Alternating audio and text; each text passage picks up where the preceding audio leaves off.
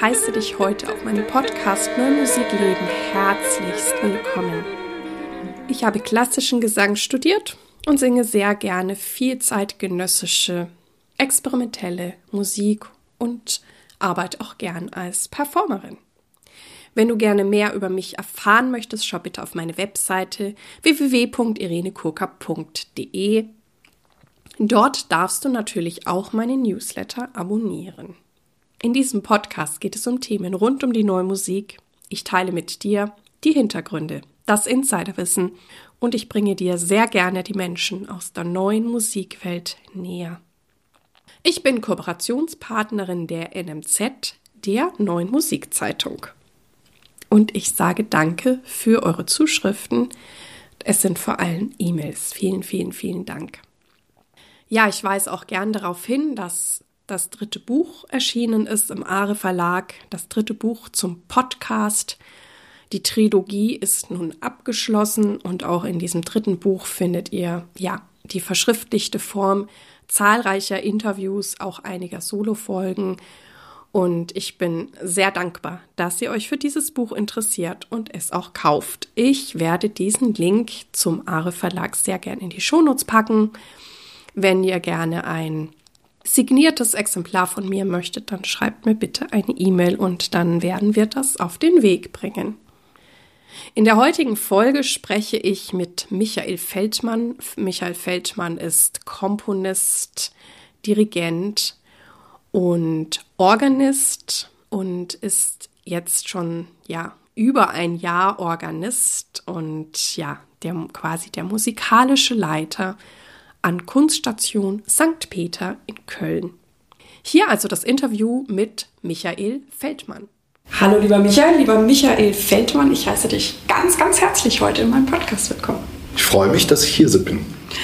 Und ich möchte auch von dir sehr, sehr gerne wissen, wie bist du überhaupt zu dieser neuen, experimentellen, zeitgenössischen Musik gekommen? Ja, ähm, also ich habe natürlich in deine Podcasts hineingehört und wusste, das ist die erste Frage.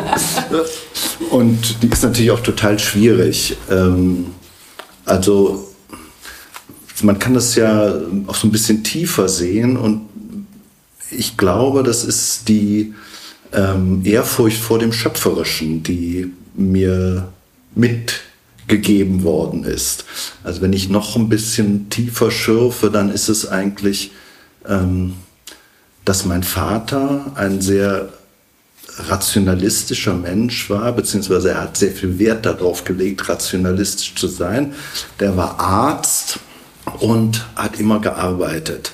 Und seine große Leidenschaft, er konnte kein Instrument spielen und kein, äh, keine Noten lesen, war die Musik Mozarts. Und da auch das äh, sehr rationalistisch angegangen ist, hat er gesagt, ich kann nicht den ganzen Mozart kennen, aber die Klavierkonzerte will ich kennen. Und das ist, das ist mein Kindheitserlebnis, dass mein Vater, wenn er Zeit hatte, mal äh, ähm, was weiß ich, sonntags äh, am späten Vormittag ein Klavierkonzert von, von Mozart hörte und das als die, äh, ja, die Spitze des menschlichen Daseins empfunden hat.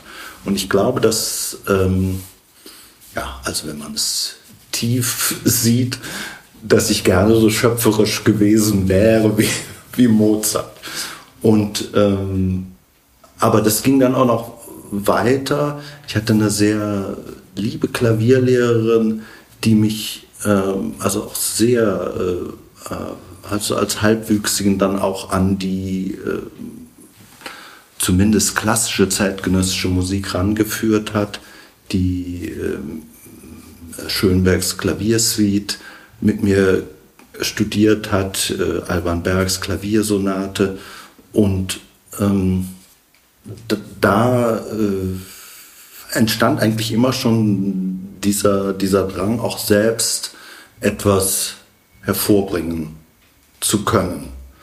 Und ähm, der hat sich eigentlich, wurde manchmal so ein bisschen überlagert, als ich dann sehr viel, äh, also über die Orgel bin ich dann eigentlich über meinen ersten Orgellehrer so richtig zur Musik gekommen Und dann wurde das aber so ein bisschen überlagert durch eine große Faszination der französischen, romantischen und nachromantischen Orgelmusik. Ähm, aber so unterschwellig hat sich das immer durchgezogen, diese, diese, dieser Wunsch, ähm, selbst schöpferisch in der Zeit äh, tätig zu sein.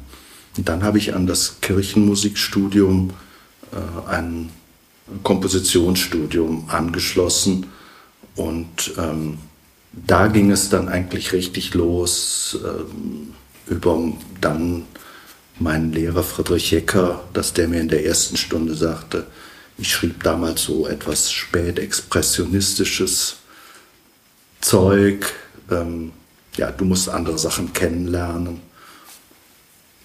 Jetzt stoppe ich mal, sonst sind wir direkt am Ende.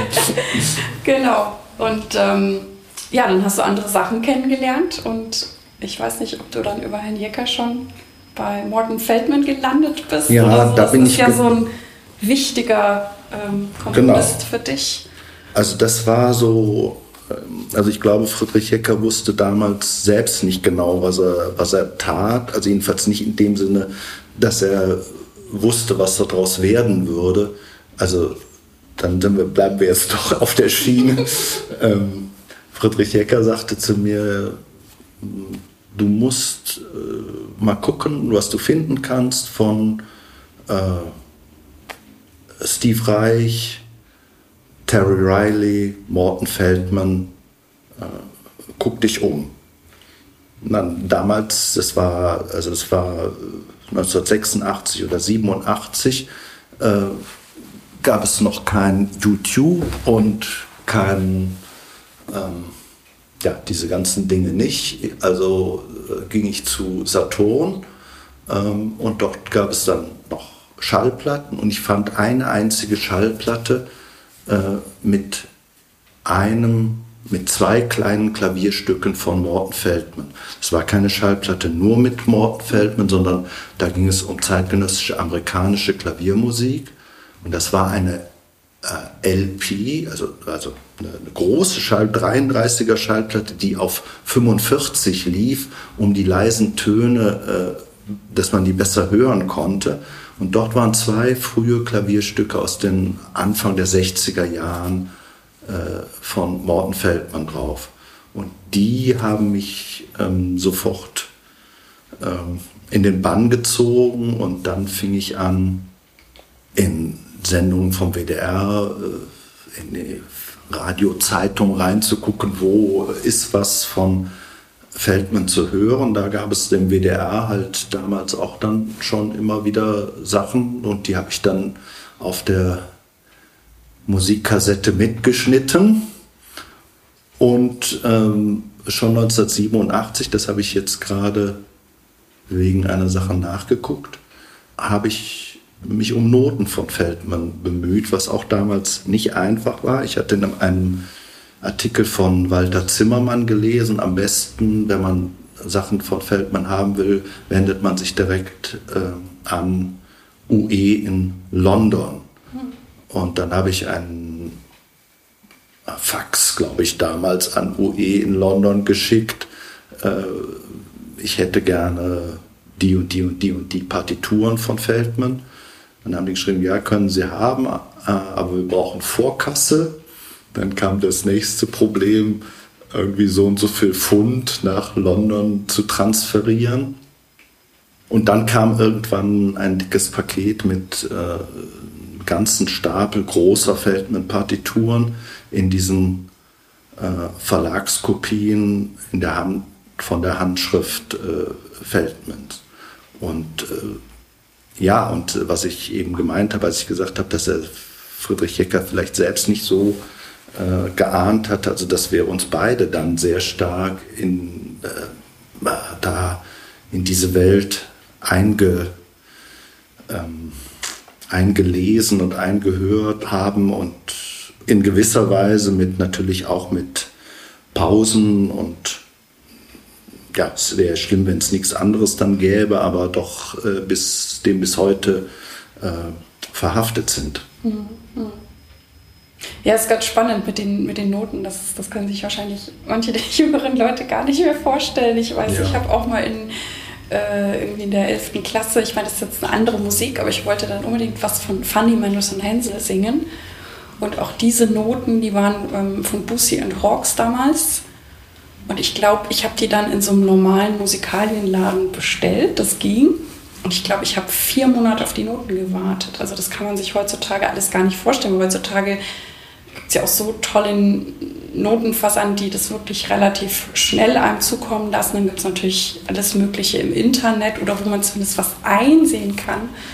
Und trotzdem war das immer so, so schön, was dann zu finden oder zu bekommen. Und hast du dann Morten Feldman irgendwie auch erlebt, weil der ist ja auch ein paar Mal in Köln gewesen, oder? Ja, leider eben, äh, als es bei mir anfing, war sein Leben zu Ende. Also mhm. es war 19, äh, wie gesagt, also 1987 habe ich nachgeguckt, war es, wo ich diese Noten bestellt und bekommen habe und äh, wo das so richtig losging. Und ich weiß, dass ich äh, mir gedacht habe, den müsste ich kennenlernen, zu dem müsste ich eigentlich hingehen und ähm, studieren dort. Und dann hab, las ich im September 1987 so eine kleine Notiz im Bonner Generalanzeiger, dass er gestorben ist. Mhm. Ja, aber du machst ja die Musik und sie geht weiter. Ähm, ja, du bist jetzt seit diesem Jahr der Organist, oder ich weiß gar nicht, was die offizielle Bezeichnung ist, vom Kunststadtring St. Peter in Köln. Ich finde das ganz großartig. Auch diese Tradition, die hier ist, ähm, mit Herrn Bares und Dominik Sustek. Ähm, ja, was, wie ist das jetzt für dich? Jetzt hast du ja fast ein Jahr schon hier erlebt. Was bedeutet St. Peter für dich? Ja, also St. Peter ist ein absolut faszinierender Ort für mich. Ähm, ich kenne St. Peter schon, schon lange. Wir haben hier schon, bevor ich hier jetzt ähm, Organist und Leiter des Bereiches äh, Musik bin, kannte ich schon, schon länger, weil wir hier mit unserem Ensemble Trai Tempi schon häufiger Konzerte auch gemacht haben, auch ähm, ja, über die Kölner Gesellschaft für neue Musik haben wir hier Konzerte stattfinden lassen. Der Raum hat mich immer fasziniert. Ich kannte ihn sogar schon vor dem Umbau. Mhm. Ähm, ich erinnere mich an ein Konzert, wo äh, mit, ähm, äh, mit einem Stück von Morten Feldman, ich bin jetzt nicht ganz sicher, ähm, ich glaube, das war äh, Patterns in a Chromatic Field für Cello und Klavier, aber ich bin nicht ganz sicher, ähm, was damals im Zusammenhang war mit einem Konzert von, was in der Musikhochschule stattfand und äh, was damals Johannes Fritsch hier in äh, St. Peter organisiert hat. Ja, also die, die erste Begegnung mit St. Peter, da war es noch eine fast normale äh, also zumindest von der äußeren Gestaltung, eine fast normale Kirche mit Bänken und so. Und dann natürlich später der in dem äh, zur Kunststation umgebauten äh, Art ist es natürlich ein absolut faszinierender Raum. Also das fängt an mit natürlich dem, dem äh, Zugpferd von St. Peter und Aushängeschild, dem Rubens äh, vorne rechts. Ähm, seit 1642 mit kurzen Unterbrechungen in dieser Kirche, für diese Kirche gemalt.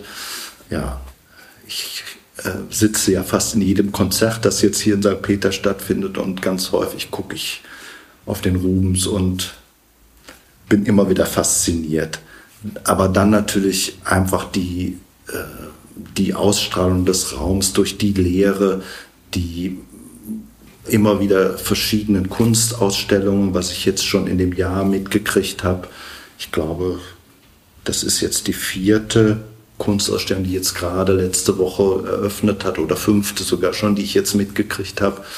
Ja, und natürlich nicht zuletzt für mich äh, diese faszinierende Orgel, ähm, die ich nicht immer unproblematisch fand, aber immer schon äh, absolut charakteristisch. Also schon äh, ähm, noch lange bevor ich hier jetzt die Orgel wirklich äh, kennen, richtig kennenlerne und äh, immer wie, äh, wöchentlich spiele, ähm, war es für mich so, dass wenn ich die im Radio gehört habe, ich eigentlich nach fünf, spätestens zehn Sekunden wusste, das ist eine, das ist eine Übertragung oder eine Aufnahme aus St. Peter. Und ähm, das ist natürlich schon faszinierend, dass es so ein Instrument gibt, was so, so charakteristisch ist und äh, ja, also mit einzigartig bin ich immer ein bisschen vorsichtig und natürlich gibt es mittlerweile auch andere Instrumente, die in eine ähnliche Richtung gehen. Aber ähm, St. Peter ist schon der Prototyp und von einer wirklich auch, ähm, also klanglich, aber auch optischen, mhm. ungeheuren Ausstrahlung. Dieser, dieser Prospekt, der sich da über der Empore erhebt, dieses äh, starke Quadrat mit den her hervorspringenden spanischen Trompeten ist, äh, ja, ist, das vergisst man nicht, wenn man einmal dort gewesen ist. Ne? Ja, du beschreibst das alles sehr, sehr schön. Ich kann dir da auch nur zustimmen, ähm, dass das für mich auch immer eine ganz besondere Atmosphäre hier ist. Und ich mag auch die Akustik, aber ja, wie du sagst, diese Leere und gleichzeitig ist Kunst da. Und ja, klar, die, die Orgel ist natürlich unvergleichlich. Und jetzt bist du richtig hier. Jetzt darfst du hier äh, Dinge umsetzen, Dinge kreieren.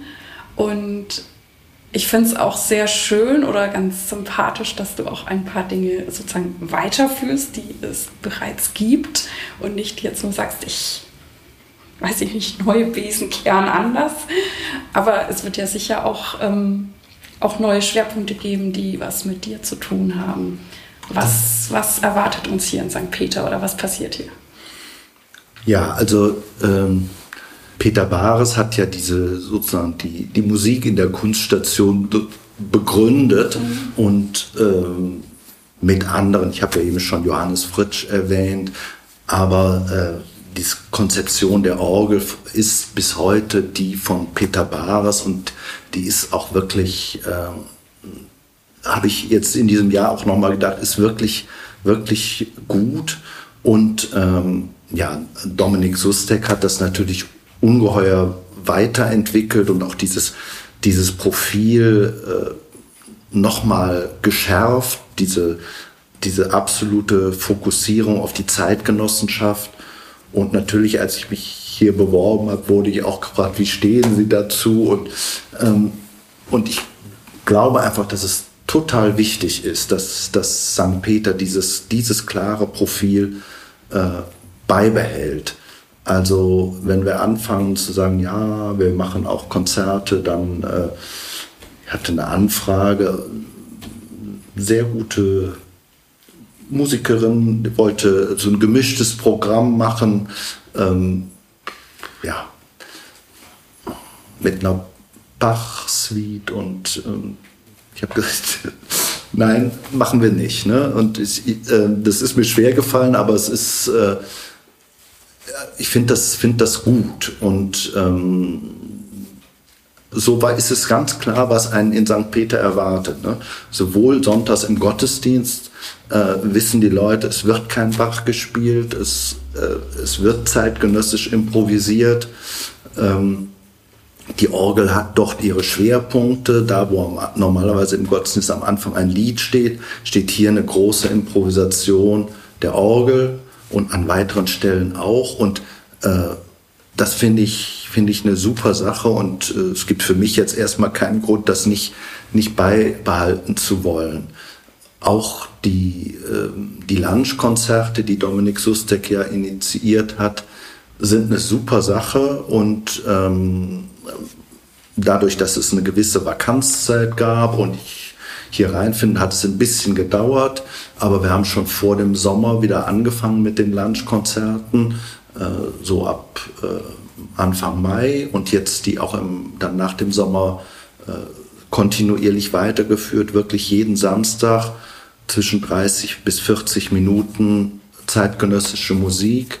Ähm, und äh, also wir haben eigentlich immer na ich sag mal, mindestens 20 Leute, die dazuhören und häufig auch je nachdem, wie viel äh, Publikum die Ausführenden selber mitbringen, mehr. Also bis 40, 50 Leute und das, das finde ich enorm. Also ich habe schon äh, außerhalb St. Peter in meinem Leben davor viele Konzerte in, mit neuer Musik gemacht für viel, viel weniger Leute, zwischen vier und sieben und zwölf Leute und so. Also insofern, äh, diese Reihe läuft und lebt und äh, es besteht für mich kein Grund, das, das äh, zu lassen. Die Orgelmixturen, das große Festival für zeitgenössische Orgelmusik, war ja auch aufgrund äh, von Corona äh, in den letzten Jahren so ein bisschen, ja, also da gab es mal so den Versuch, das so mehr zu verteilen übers, übers Jahr über. Äh, das habe ich nicht für so günstig gehalten. Ich habe das wieder zentriert, jetzt wirklich auf den Herbst, auf zwei Wochen im Herbst. Und ähm, das war ein, ein sehr schönes Festival jetzt dieses Jahr. Ähm, ich musste das sozusagen direkt planen. Also ich wusste, dass ich nach, mhm. nach hier komme, aber noch gar nicht da war. Ähm, also schon im äh, Ende des, des letzten Jahres. Und ähm, das äh, war sehr schön. Ich habe äh, Dominik Sustek war hier, hat ein super Konzert gespielt. Matthias Geuting, der auch schon häufiger hier war, zusammen mit Evelyn Degen und ähm, dann war Bernhard Haas hier, hat dann, äh, wie es so seine Art ist, ein ganz klares, trockenes, aber sehr markantes und starkes Konzert gespielt. Margareta Hürholz hat äh, super Konzert gespielt. Ähm, ja, und äh, fürs nächste Jahr, das, also wenn es jetzt um was gibt, das Neues geht, ähm, also was mich so ein bisschen, äh, was ich ein bisschen schade finde, dass nicht, also sowohl aus dieser mal, neue Musikszene bei den Orgelmixturen relativ wenig Leute da waren, als auch aus der, naja, aus dem Umfeld der Hochschule oder Hochschulen. Äh, da hätte ich mir mehr gewünscht und auch ein bisschen mehr versprochen. Also gerade bei so Namen wie, äh, wie Bernhard Haas, ich finde, da kann jeder, also egal was er spielt, ob der nun Bach oder Liszt oder ähm, zeitgenössisch spielt, da kann jeder Student, auch ich natürlich, aber auch jeder Student von, von wirklich profitieren. Margareta Hürholz. Ja, also auch. Und äh, ich möchte also versuchen, das Festival so ein bisschen auch in ähm, also so abseitigere Sachen zu öffnen. Ähm, also die vielleicht jetzt nicht direkt klar äh, ein Ausführender mit einem Programm zeitgenössischer Musik sind. Also es gibt jetzt ähm, das ist eigentlich jetzt gerade festgemacht, insofern kann ich es vielleicht schon verraten. Ähm, also, äh, das letzte Lunchkonzert vor dem Sommer hat äh, ähm, eine äh, englische Cellistin, die in Berlin lebt, gespielt, Lucy Railton, mit äh, Joe Houston. Die haben zusammen auch, äh, ich habe es eben schon mal erwähnt, Y Patterns, nee, nicht Y Patterns, ähm, Patterns in a Chromatic Field gespielt und äh, das war ein super Konzert und dann habe ich gesehen, dass Lucy Railton auch mit einem Organisten, der so mehr auch aus der ähm, auch, also zumindest, zumindest auch sehr viel aus im, im Jazzbereich macht, äh, Improvisationskonzerte macht. Die haben eigenes, ein eigenes Projekt, auch eine eigene äh, Aufnahme äh, rausgebracht. Kit Downs. Und ähm, ja, also die habe ich eingeladen fürs nächste Jahr und äh, die haben jetzt gerade das zugesagt, dass es klappt auch terminlich, dass die kommen. Und ähm, davon verspreche ich mir eigentlich äh, etwas, also in der Richtung soll es, gibt es auch noch weitere Überlegungen. Ähm, dieses Jahr habe ich so ein bisschen angefangen, weil ich im, am Ende des äh, Orgelmixturen-Festivals mit einem befreundeten Schauspieler, Matthias Hermann, eine Performance gemacht habe, die war auch schon so ein bisschen so eine schräge Sache. Und, und einer der, ja, also hier ähm, zum, zum internen Kreis von St. Peter gehört, äh, hat dann irgendwann gesagt, ja, das war eigentlich das Beste an dem ganzen Festival. Der hat, also der Matthias Hermann hat, hat ähm, über das hier uns gegenüberliegende ähm, denkmalgeschützte, die ehemalige Kaufhofzentrale, die hier direkt gegenüber von St. Peter in diesem 70er Jahre grünen ähm, äh, Glasbaustil gesprochen mhm. und äh, eine Geschichte erzählt, wo man immer nicht wusste, was ist, ähm, was ist Wahrheit, das weiß man sowieso nie, aber ähm, und was, was ist, äh, was ist erfunden, was ist, äh, wo fängt das, äh, die Fantasie äh, an, die irgendwie durchgeht. Und das war ein sehr schöner Abend. Ja, wunderbar. Da kommen ja, wie, wie du sagst, du baust auf, aber öffnest wieder oder bringst neue Aspekte rein. Und es, es gab natürlich auch, nicht überraschenderweise, viel Feldman schon in diesem Jahr. Das ist mir aufgefallen. Genau, also es gibt eine, eine Reihe, die, die also mit sozusagen aus eigenen Kräften, aus unserem Ensemble für neue Musik Drei Tempi, äh, die heißt The Late Feldman. Also es geht um späte Stücke von Morten Feldman. Das ist da, wo es dann etwas länger wird. Und da haben wir bis jetzt in, in diesem Jahr drei Konzerte gemacht. Einmal das äh, Morten Feldmans letztes Stück, das Klavierquartett, dann äh, Three Voices, mhm. hat Nicole Verein gemacht. Äh, es war ein wunderbarer Abend, viele Leute da, ein äh, wunderbarer Sommerabend, Frühsommerabend mit, weiß nicht, 70 Leuten. Sehr schön. Und äh, äh, dann eine einsamer Sängerin vorne mit zwei Lautsprechern links und rechts und dieser, dieses Gespräch mit den, was Feldman selbst ja dieses Stück als Gespräch mit den zwei toten Freunden angesehen hat, Philipp Gasten und ähm, der Dichter. Ja, der kommt jetzt gerade nicht. ich weiß es auch nicht. ähm, ja.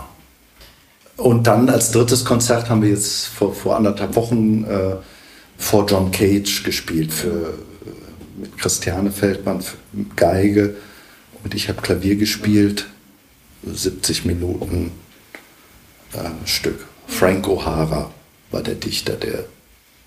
Also ich kann sagen, ich habe mich, als ich dann gehört habe, dass du hierher kommst, habe ich mich schon gefreut, weil also erstens sind, sind, wir uns ja auch schon begegnet, unter anderem auch bei äh, Cardio, The Great Learning, da hast du sogar gesungen.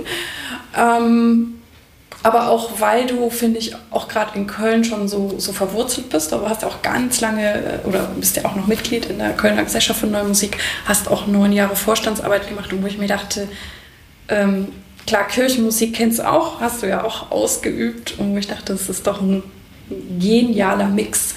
Ähm, und du hast ja auch verschiedene quasi Tätigkeiten, Talente. Du komponierst selber, du spielst natürlich Orgel oder auch Klavier und jetzt ähm, organisierst du hier ganz viele großartige Sachen.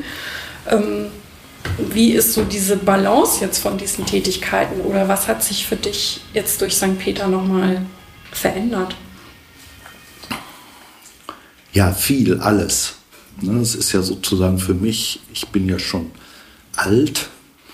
Es ist eine Altersstelle sozusagen. Ich habe äh, 30 Jahre, gut 30 Jahre eine äh, in Anführungsstrichen normale Kirchenmusikstelle gehabt, ähm, was ich auch nicht, äh, also nicht missen möchte.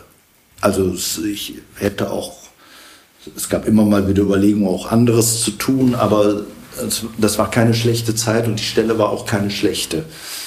Ich hatte da auch eine schöne Orgel, ich hatte hab mit ähm, Chor viele große Sachen auch gemacht.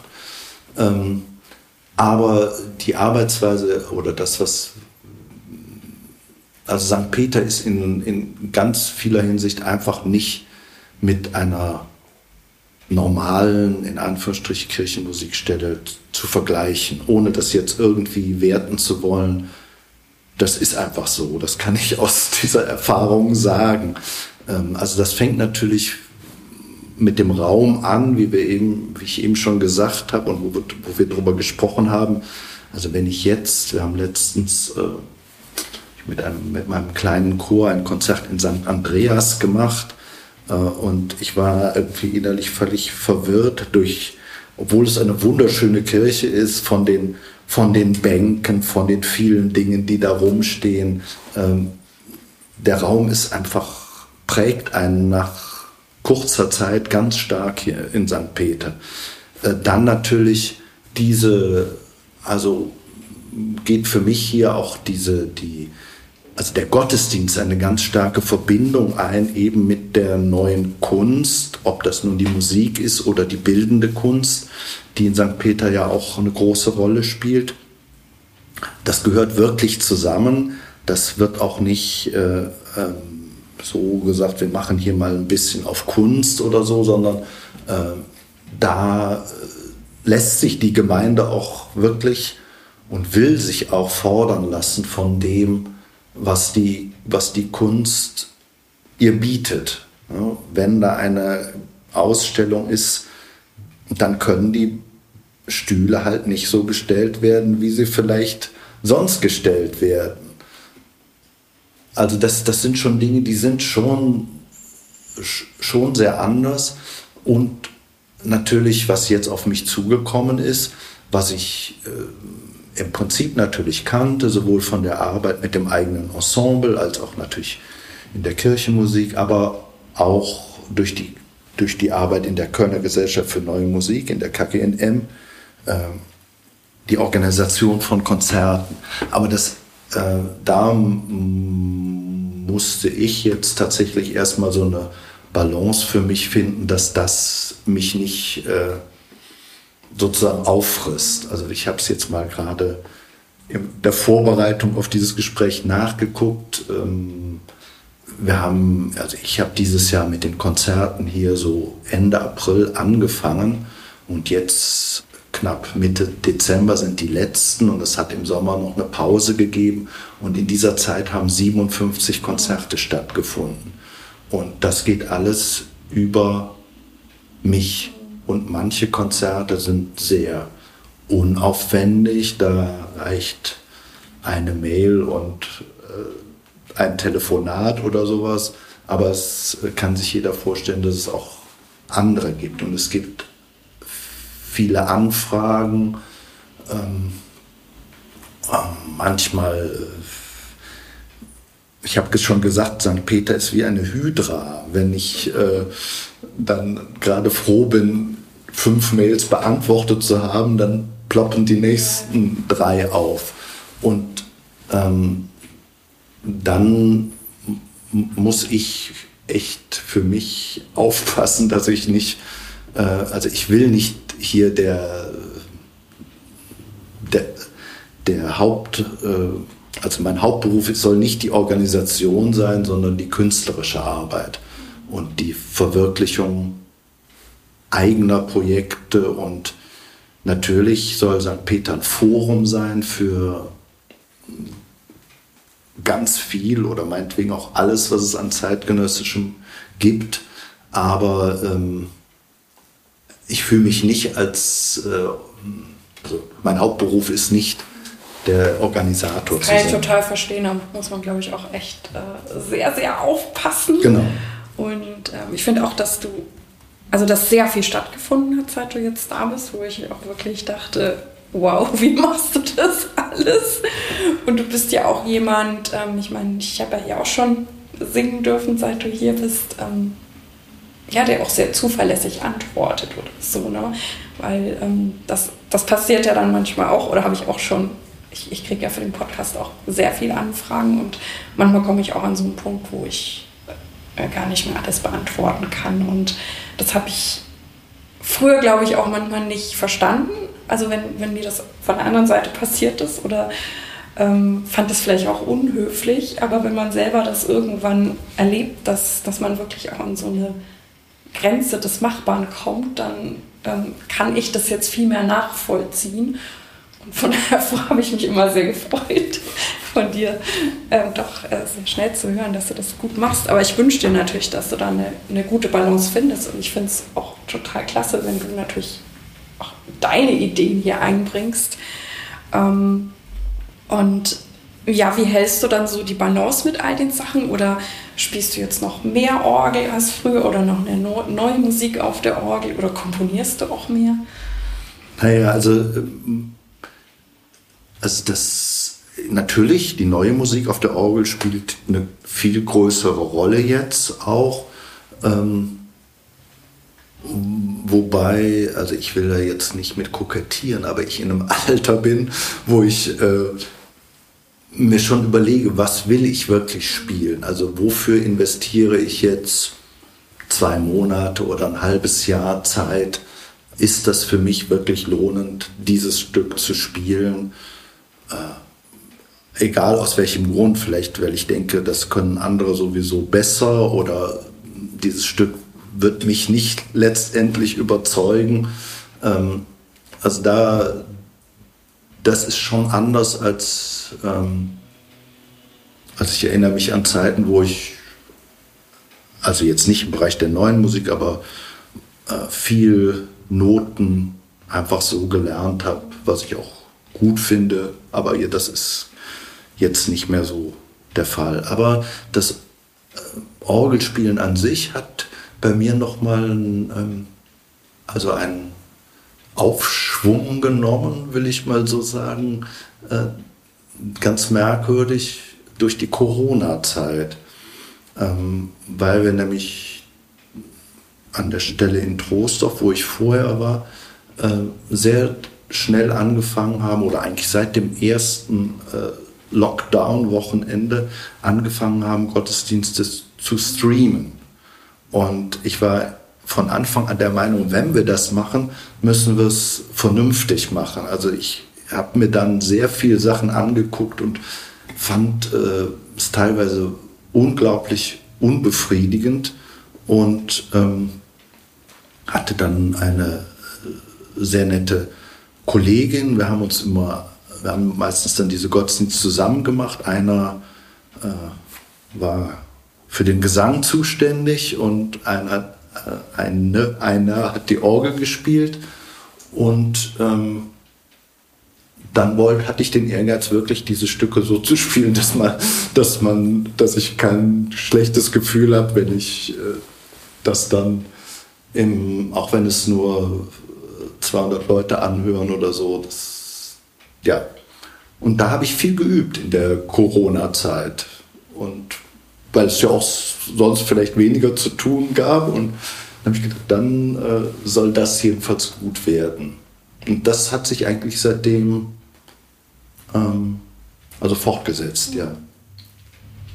Genau, und du komponierst ja auch und hast ja auch zahlreiche Werke für die Stimme geschrieben. Und da ich ja selber Sängerin bin, ähm, bin ich immer neugierig, wie das für dich ist, für Stimme zu schreiben, ob dir das leicht fällt, weil es gibt ja leider auch ein paar Komponisten, da bin ich immer ganz traurig, die tatsächlich überhaupt nicht für Stimme schreiben oder schreiben wollen, weil sie sagen, das ist ihnen irgendwie zu schwer, zu Klischee, zu emotional, zu was weiß ich. Wie ist es für dich, für Stimme zu schreiben? Ich bin der Meinung, die Stimme ist das erste Instrument, also das natürlichste und ähm, wichtigste Instrument. Wobei ich das erst später erfahren habe. Also ich bin nicht über die Stimme sozialisiert. Ich war nie im Kinderchor, ähm, auch in der Kirchenmusik, in dem Studium äh, kam ich ganz stark von der Orgel her. Ähm, da, wo ich sozusagen ähm, orgelmäßig aufgewachsen bin, nämlich in St. Josef Beul musste ich ganz früh äh, den Chor begleiten. Der Chor sang äh, alle 14 Tage irgendeine Messe. Äh, nicht immer äh, perfekt, aber es wurde immer gesungen und ich musste immer begleiten. Also viele Orgelmessen, wo, wo halt dann die Orgel die, die Begleitung ist oder kleinere Orchestermessen natürlich auch. Und ähm, ähm, ja, mein damaliger Lehrer sagte dann, Hans-Peter Reiners sagte zu mir dann, äh, äh, solange alles gut läuft, äh, ist die Orgel nicht wichtig. Aber wenn, wenn die Sache aus den Fugen gerät, dann muss ich mich auf dich verlassen können. Dann musst du die Sache mit der Orgel retten. Und das war doch, ja, ab und zu der Fall und das war eine gute Schule. Also, aber selbst gesungen habe ich auch in der Zeit nicht. Und ähm, eigentlich ist das erst nach dem Kirchenmusikstudium gekommen, dass ich so eine Beziehung zum, zur Stimme entwickelt habe, weil ich dann äh, einen eigenen Chor gegründet habe und ähm, da angefangen habe. Und ähm, ja, dann äh, gibt es vieles für Stimme, was ich geschrieben habe. Also es gibt zwei also eigentlich zweieinhalb oder drei Musiktheater, mhm. die wir im Theater im Ballsaal in Bonn gemacht haben. Ein, das erste hieß Open Rooms. Und zwar eine Sache, da ging es um, zwar nach der Erzählung Durst von Antoine de Saint-Exupéry, wo es um einen Absturz in der Wüste geht. Und ähm, das waren so Wüsten, also so, so ja, Wüstendurst, Absturzbilder. Mhm. Das war eine schöne Produktion mit Frank Heul als äh, Regisseur. Ähm, ja, führt jetzt vielleicht ein bisschen zu weit, das zu erzählen. Dann gab es äh, Zeit der Engel, das war eine Produktion mit, also die breiter angelegt war mit zehn oder so Leuten auf der Bühne und äh, Tänzer, Sänger, äh, Tänzer, Schauspieler und ein, eine Sängerin und vier, Instru drei Instru vier Instrumente.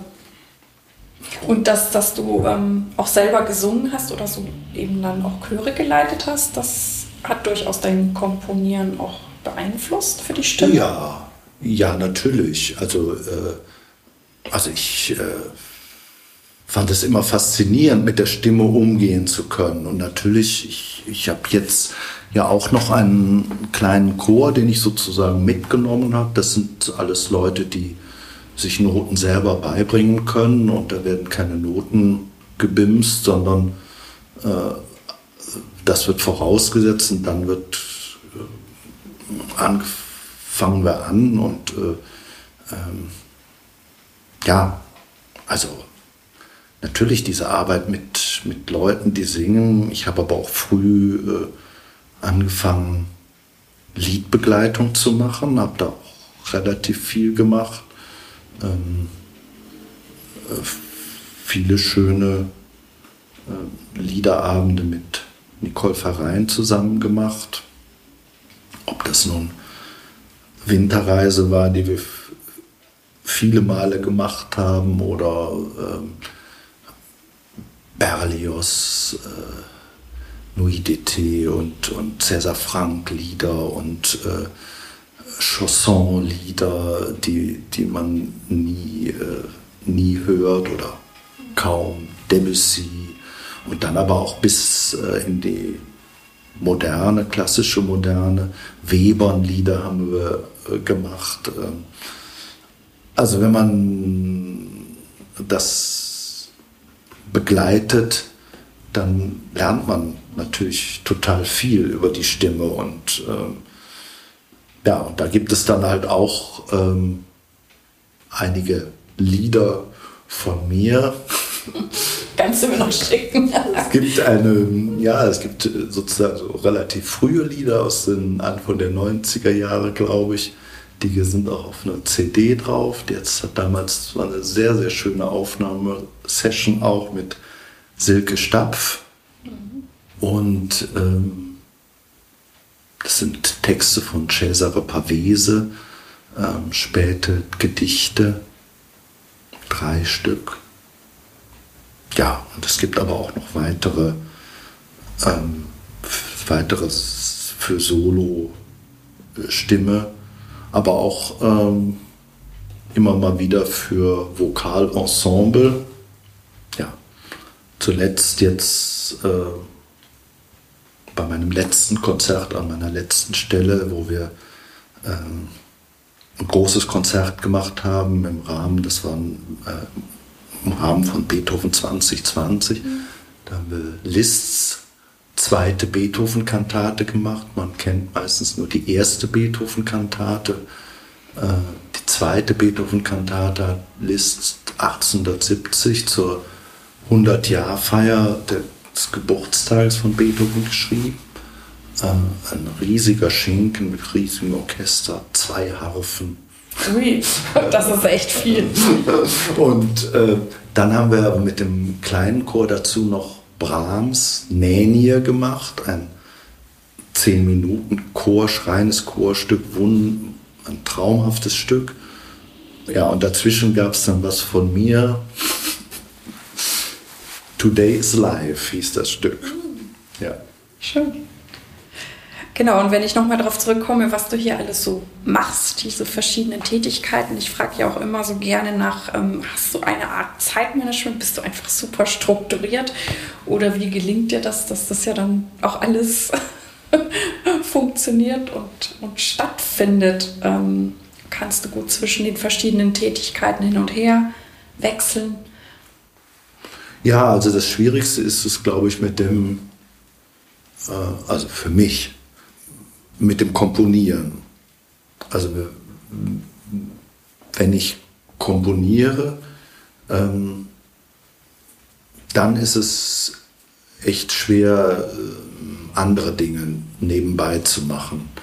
Also dann, ähm, dann, wenn ich dann sage, ach ja, ich erledige jetzt erstmal schnell noch diese drei Mails, die drei Mails, die muss ich noch schreiben, dann ist es schon verloren, weil dann äh, ist der Kopf schon äh, zu oder zumindest ist die Gefahr da und, oder zu sagen, ja, ich übe jetzt erstmal zwei Stunden und dann setze ich mich ans Komponieren funktioniert auch nicht richtig. Und wenn ich sage jetzt, ja, ich fange erstmal mit dem Komponieren an, nachher kann ich ja noch ein bisschen üben, ähm, dann merke ich, dann sitze ich, sitze ich da und es, äh, es wird immer enger und ähm, ja, funktioniert auch nicht so richtig gut und dann dauert es meistens, dann denke ich, ja, also jetzt habe ich 14 Tage, da konzentriere ich mich hauptsächlich wirklich aufs Komponieren. Dann bräuchte ich, stelle ich aber am Ende der 14 Tage fest oder ja, schon nach einer Woche fest, dass ich eigentlich doch eher drei Wochen brauche und ähm, das finde ich schwierig. Mhm. Ähm, ja, aber gut strukturiert muss, muss man sein. Also, äh, also ich habe auch natürlich absolutes Verständnis dafür, wenn man es nicht ist, aber ich glaube, ähm, also wenn man das wirklich managen will, so, so, so, so eine Sache wie, wie hier, dann muss man gut strukturiert sein. Ich glaube, äh, also war auch mein Vorgänger, wenn ich das so, wie ich, ich ihn, wie ich es mitgekriegt habe, das war auch. Und diese Zeit für das Orgelüben, das fällt dir dann leichter? Ja, also das ist, äh, also ich übe viel Klavier. Mhm. Also ich fange eigentlich immer auf dem Klavier an, habe jetzt äh, habe mich immer um, ums Auswendigspielen, ich habe es zwar auch ab und zu gemacht, aber mich eigentlich immer drumherum gedrückt und jetzt seit ähm, ein paar Jahren ähm, habe ich so ein Auswendigprogramm und versuche also das jeden Tag zu spielen und auch ähm, jeden Tag ein bisschen neu auswendig zu lernen, äh, was mir musikalisch und ähm, ja, also auch meinem Kopf, glaube ich, gut mhm. tut. Ähm, Ja, es sind ja so immer so diese Vorbilder, ne? die, die, die, also für mich, mhm. die, äh, die so total wichtig sind. Also für mich ist die Musik ähm, insofern im, das, das Tollste, was es gibt. Also, äh, zumindest ist es das Feld, auf dem ich mich bewege, weil, weil ich, wo ich immer neue Sachen entdecke. Also neu heißt nicht unbedingt immer zeitgenössisch, ne, sondern ähm, das kann sein, also irgendwann vor ein paar Jahren habe ich das Ensemble Crain de la Voix aus Belgien entdeckt, die alte, so alte Musik äh, singen, äh, also eher 15., 16. Jahrhundert, bis hin zu, zu Gesualdo auch. Äh, aber die singen das mit so einer ganz rauen individuellen Stimmgebung, also ganz anders als so im englischen äh, Gleichklang der Stimmen, sondern das ist, ist sehr herb mit, äh, mit Verzierungen angereichert und ähm, ich habe dann äh, mit äh, den äh, Responsorien von Gesualdo in Utrecht live gehört. Das war so ein unglaubliches Erlebnis. Oder ob das, äh, also immer wieder Komponisten zu entdecken. Äh, vor, vor ein paar Jahren habe ich äh, Julius Eastman entdeckt mhm. für mich, der äh, eigentlich, ja, wie, wie man es so macht. Ich versuche immer zu recherchieren, wer, was ist da, wer ist das und so. Dann habe ich auf einem Foto von Morten Feld, mit Morten Feldman und seinen Leuten in Buffalo da äh, äh, einen rabenschwarzen Menschen entdeckt. Und habe gedacht, wer ist das denn, der so fordernd in die Kamera geguckt hat? Und dann habe ich recherchiert, dass es Julius Eastman, ein völlig, äh, ja, also provokanter ähm, Pianist, Sänger, Tänzer und Komponist gewesen. Und äh, habe dann angefangen zu recherchieren und wir haben dann äh, ja, vielleicht schon, ich weiß nicht, vor fünf, sechs Jahren angefangen, Stücke von ihm zu machen und ähm, mittlerweile ist er auf jedem, jedem Festival. Das ist mir auch aufgefallen. Festival ja. zu hören, aber also wir haben hier in St. Peter, als ich noch nicht da war, 2017 äh, schon einen ganzen Abend mit drei Konzerten mit den großen Stücken von Julius Eastman gemacht. Da waren wir aber schon lange dran, uns damit zu beschäftigen. Und so solche Sachen finde ich, äh, finde ich einfach grandios. Und so bin ich eigentlich auf das auswendig Sehr schön. Spielen gekommen, dass ich ähm, irgendwann wusste ich natürlich, dass es den gibt und auch, dass er toll ist. Aber irgendwann habe ich angefangen, die, die, die, äh, mir die Videos von den Proben von Sergio Celibidache anzugucken. Mhm. Und ich war so fasziniert mhm. von diesem äh, Mann, der sämtliche Proben, also nicht nur die Konzerte, auch die Proben auswendig äh, geleitet hat. Und äh, das Einzige, was er gemacht hat, ist, sich hat die, die, irgendjemand saß immer da, der dann sagen musste, das ist jetzt äh, Takt so und ja, so viel oder so. Das hat er nicht im Kopf. Aber alles andere, äh, was, wo, wie geschieht, ähm, und dann äh, der junge Celibidace, der da feurig äh, steht und mit einer unglaublichen Körperlichkeit und der Alte, äh, der dann äh, in Tokio siebte und achte Bruckner an zwei Abenden dirigiert und sich da kaum, also kaum auf seinen Stuhl kommt zum, auf den, zum Sitzen da, zum Dirigieren und aber alles im, mhm. im Kopf hat. Mhm. Und ähm, ja, soweit ich davon auch entfernt bin, habe ich gedacht, das möchte ich so ein bisschen zumindest. Äh ja, auch viele schöne Anregungen und ich höre halt auch so richtig raus, was dich antreibt. Ich frage ja auch immer so gern, was treibt dich an? Du hast eine Vision, aber das hast du uns ja schon beantwortet. Ähm, ich möchte noch von dir wissen, wenn du auch so zurückblickst oder wo du jetzt stehst, was bedeutet für dich Erfolg? Ach, also natürlich bin ich nicht frei davon, äh, es schön zu finden, wenn ein Konzert gut besucht ist und wenn äh, ich spüre, es ist gute Stimmung und das Publikum äh, ähm, drückt auch eine gewisse äh, Zuneigung, Begeisterung aus. Ne? Also das ist natürlich auch mein Brot. Aber ähm, also gerade in der neuen Musik ist es natürlich auch häufig so, ich habe es ja eben schon gesagt, also wir haben wirklich auch viele Konzerte vor ähm, fünf Leuten oder sieben Leuten gemacht und ähm, dann versuche ich, also dann denke ich immer an ein ähm, großes Vorbild wieder. ähm, also es gibt eine ähm, Performerin, Tänzerin, ich weiß nicht, wo sie sich gerade befindet oder ob sie noch aktiv ist. Ähm, da habe ich, von der habe ich mal in der alten Feuerwache, ähm, bah, das muss irgendwann in, wahrscheinlich in den 80er Jahren oder so gewesen sein, ähm, eine wunderbare äh, Tanzperformance gesehen und ähm, Eva Schmale. Und die, ähm, ja, habe ich dann irgendwann viel später kennengelernt. Das hat dann, äh, ich hatte damals schon mal versucht, das hat auch zuerst nicht geklappt. Und ähm, dann haben wir uns später kennengelernt. Ich habe äh, gesehen, die lebt irgendwo in einem, in einem Keller und ganz auf ihre Sache konzentriert und ähm, ähm,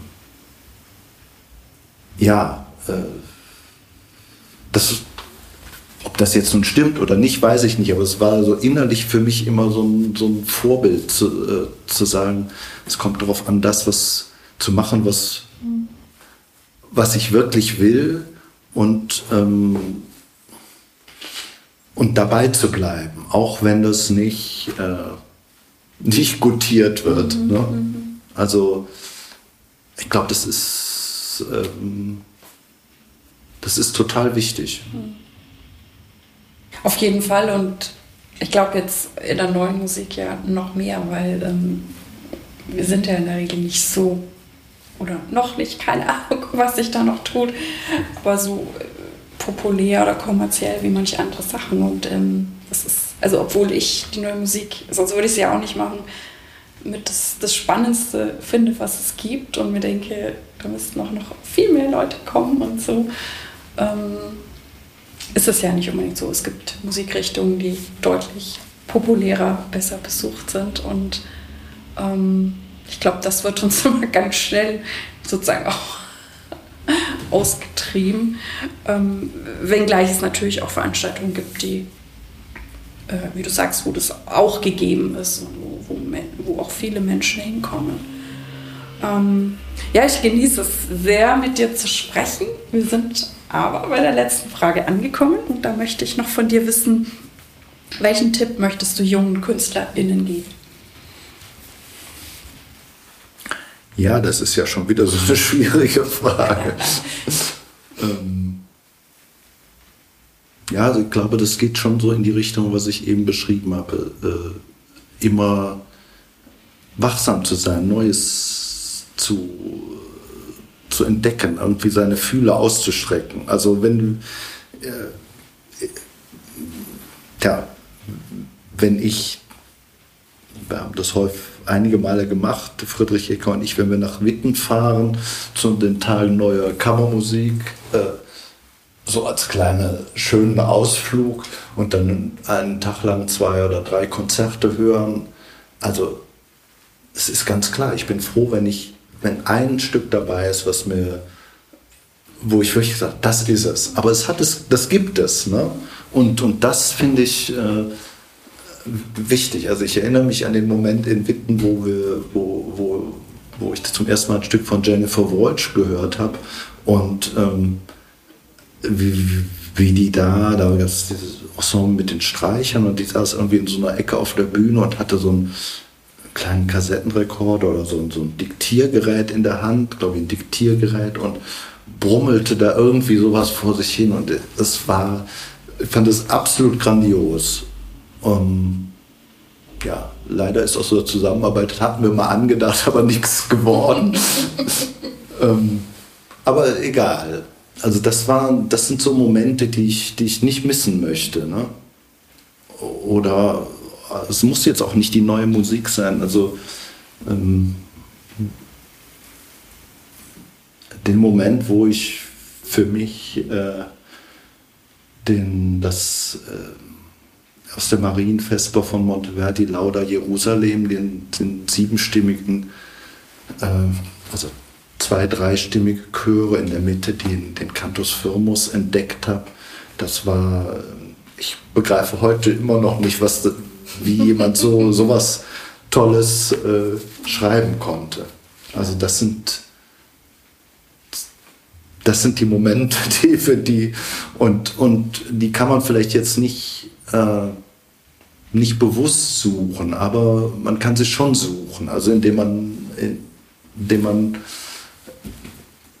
sich immer wieder öffnet. Mhm. Ja. ja. Ja, lieber Michael, dann sage ich herzlichen Dank für dieses Gespräch. Ähm, ich werde auch dann in Absprache mit dir ein paar schöne Links äh, reinsetzen zu dir, zu St. Peter. Ich fände es auch sehr interessant, dieses Ensemble mit dem Gesualdo reinzusetzen. Und ich finde mal da ja auch was. Oder auch Julius Eastman. Also da machen wir was ganz Schönes und ich sage herzlichen Dank. Ja, danke für das Gespräch.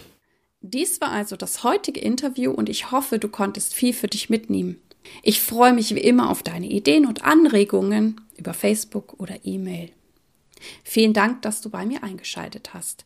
Ich hoffe, es hat dir gefallen und dich inspiriert. Ich freue mich sehr, wenn du dir etwas Zeit nehmen kannst, mir in diesem Podcast eine gute Bewertung auf iTunes abzugeben und diesen auch gerne deinen Freundinnen und Kollegen zu empfehlen. Ich danke dir. Dir alles Gute. Lebe deine Musik, lebe dein Leben und bis zum nächsten Mal. Deine Irene.